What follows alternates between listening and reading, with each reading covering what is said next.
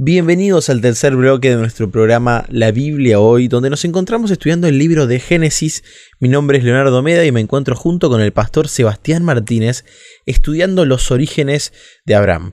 Y yo le preguntaba al pastor que me cuente un poquito quién es Lot, pero yo quería ubicarlos un poquito temporalmente porque ya nos encontramos en el retorno, ya salió de Egipto, ya pasó esta prueba, creció su fe, creció su espiritualidad, se reconectó con Dios, el Padre de la Fe, y nos damos cuenta de que esto tiene influencia en sus relaciones. Por eso quería preguntarte, Seba, ¿quién es Lot? ¿Y qué pasó entre Abraham y Lot? Bueno, Génesis capítulo 13 dice Abraham salió de Egipto con su esposa, con Lot y con todos sus bienes en dirección a la región del Negev. Abraham se había hecho muy rico en ganado, plata y oro. Desde el Negev Abraham regresó por etapas hasta Betel, es decir, hasta el lugar donde había acampado al principio. O sea, vuelve entre Betel y Jai. ¿no? En ese lugar había erigido antes un altar y allí invocó a Abraham el nombre del Señor. También Lot, que iba acompañando a Abraham, tenía rebaños, ganado y tiendas de campaña. La región estaba, donde ellos estaban, no daba abasto para mantener a los dos porque tenían demasiado como para vivir juntos. O sea, tenían demasiado. El problema era no que le faltaba algo, es que tenían demasiado. o sea, el problema de la abundancia. La abundancia. ¿Quién es Lot? Lot es un sobrino. Un sobrino. Eh, huérfano. Wow. Sobrino huérfano de Abraham que Abraham cría. O sea que, que estamos acá ante problemas familiares. Estamos aquí ante el dolor de un tío que veía a Lot como su hijo, porque lo cría, y estamos frente a una persona que no tenía hijos en su vejez, no tenía hijos, y depositaba todo su amor en su sobrino. Claro. O sea, no era un sobrino más. Para Abraham, Lot era un hijo de crianza. Era una persona o sea, que, él amaba entrañablemente, pero evidentemente el problema de la riqueza generó conflictos entre sus empleados y los empleados de Lot. Hmm. Y en esa situación de discordia, versículo 8 dice así que Abraham le dijo a Lot, no debe haber pleito entre nosotros ni entre nuestros pastores, porque somos parientes. Allí tienes toda la tierra a tu disposición. Por favor, aléjate de mí. Si te vas a la izquierda, yo me iré a la derecha. Y si te vas a la derecha, yo me iré a la izquierda. Acá ya vemos a un hombre que está aprendiendo de los errores. Tal cual. Y, la vida le va enseñando. Y él, en su sabiduría, toma la decisión de decirle a su sobrino: Vamos a separarnos. No vamos a tener Hay lugar para todos. Hay lugar para todos. A mí lo que me llama la atención es que no es la costumbre de la zona, de la época, que el menor sea quien elija. Hmm. No es la costumbre. O sea, eh, el tema de la edad es muy importante, yo creo que en todas las culturas. Yo sigo creyendo de que el tema de la edad en todas las culturas, trato de enseñarle eso a mis hijos, ¿no? Este, el hecho de respetar a los mayores, aunque estén equivocados, pero respetar. Y acá Lot no tiene problema en elegir primero. Abraham no quiere ningún tipo de pleitos y le da la posibilidad de elegir primero a Lot. O sea, y el orgullo del joven, el orgullo del joven evidentemente lo superó porque él sabía que no tenía el derecho a elegir primero. Y en vez de darle ese privilegio a su tío, de paso el tío lo, educó, claro. el tío le debe haber enseñado a, a ser un empresario exitoso, a que su ganado se multiplique, a saber liderar a sus empleados. Estoy convencido que todo lo que Lot sabía lo aprendía de su tío Abraham. o sea, no estamos hablando de un personaje que no causó influencia en, en, la vida de Lot. Sí, claro, Abraham era la influencia de Lot. Era el influencer, volvemos a la, idea anterior, era el influencer de la vida de Lot. Tal cual. Sin embargo, el orgullo lo superó.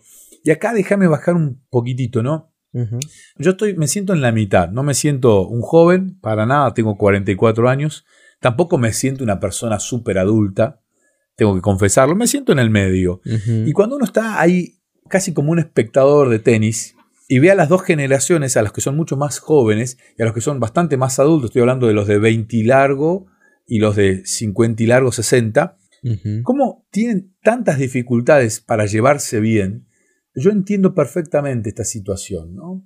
Y aquí quiero hacer un llamado a los dos.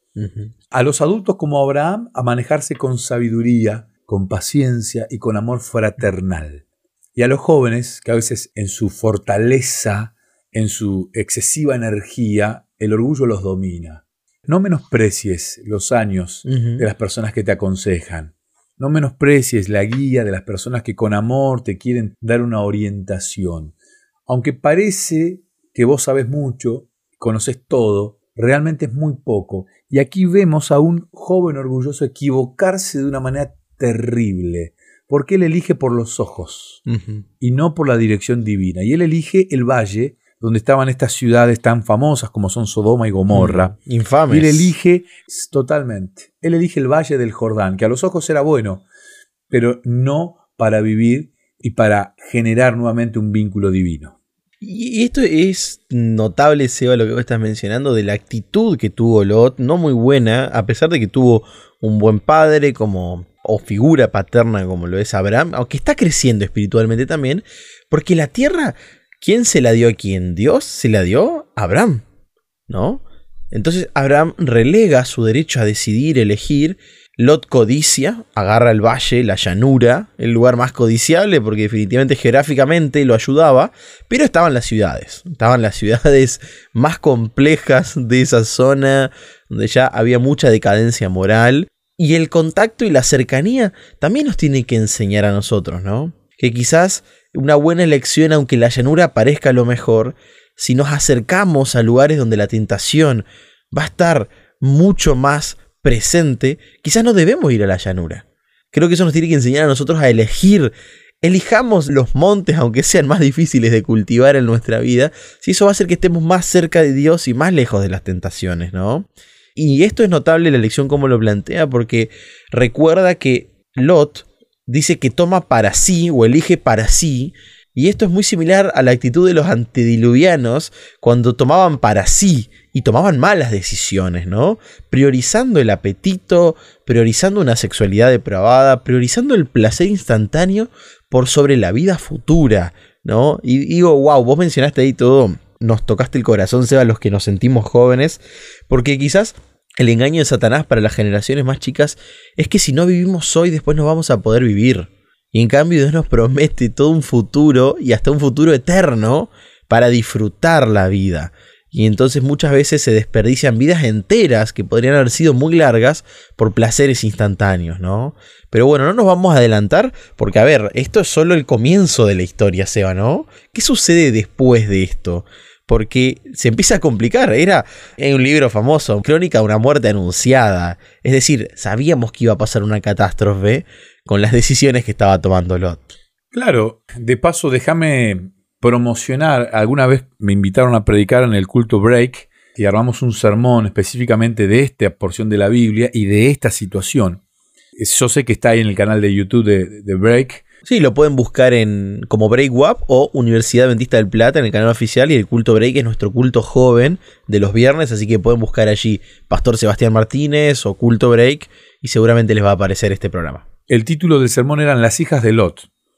Y Lot déjame subrayar esto, él elige la llanura, la comodidad. Y la palabra comodidad me parece interesante, ¿no? Cuando ir al monte pareciera que lo difícil, él elige la comodidad. Él elige el televisor de 60 pulgadas, él elige el auto más moderno, él elige la casa. Primero vive en tiendas. La Biblia dice que él habitaba en tiendas. Y más adelante uno lo va a ver que ya está viviendo en medio de la ciudad con una linda casa. Ahí es donde lo visitan estos ángeles que van a, intervenir. O sea, él se fue metiendo de a poquito en el corazón o La Ciudad de la Furia se llamaba. El, no, La Ciudad de la Furia. La Ciudad de la Furia. La Ciudad de la Furia era el título del sermón. Él se va metiendo de a poquito en el corazón de la Ciudad de la Furia. Y aquí vemos una lección para nosotros muy, muy grande. Nuestros errores de a poquito, de a poquito nos van llevando. Y ya en el corazón de la Ciudad de la Furia se despliega una guerra, una coalición, es la primera guerra mundial. Mm. Es la primera guerra mundial. Porque se juntan Estoy hablando del capítulo 14 de Apocalipsis. Se juntan varios reyes. Dice el versículo 1, en aquel tiempo los reyes Anrafel de Sinar, Arioc de Elazar, Kedor Loamer de Helam y Tidal de Gojim estuvieron en guerra contra los reyes de Vera, de Sodoma, Virsa de Gomorra, Sinab de Adma, Senenver de Sebojim y el rey de Vela, es decir, de Soar. O sea, eran varios. Se armó, sí, claro. Era una guerra inmensa. Y nosotros quizás cometimos el error de imaginarnos que eran gente tirándose piedras, ¿no? A ver, eran civilizaciones completas. Sí, no eran tan modernas como las nuestras, pero la guerra es terrible en cualquier contexto. Implicaba dolor, implicaba muerte. Y se entera por un mensajero Abraham que su sobrino era cautivo de estos. Se lo Mm. habían llevado con todo lo que tenía. Y Abraham, y esto me encanta, él, él agarra a sus empleados, a sus siervos, y acuérdense de esto porque la semana que viene, en otra porción de la Biblia, vamos a subrayar esto. Él lleva siervos a pelear. Él elige Wow. un número chiquito a pelear contra guerreros entrenados. y uno dice, wow, Abraham solo pudo contra otros gobiernos, contra reyes, con ejércitos entrenados. No, error.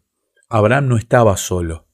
Él no enfrentó solo la coalición, él estaba acompañado por Dios. Y él simplemente entró a rescatar a Lot, no entró a pelear. Él no se, no se incluyó dentro de la guerra, él simplemente rescató a Lot.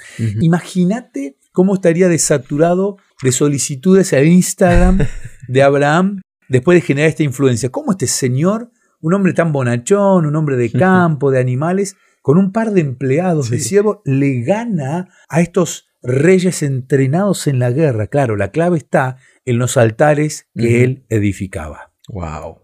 Y cerramos este bloque pensando en esto, que Abraham rescata a Lot. Se lo trae de vuelta, vence, obtiene la victoria. Y ahora vamos a ver en nuestro siguiente y último bloque de nuestro encuentro de hoy qué sucede, cuál es la actitud correcta que los hijos de Dios tienen que tener frente a las victorias. Ya volvemos.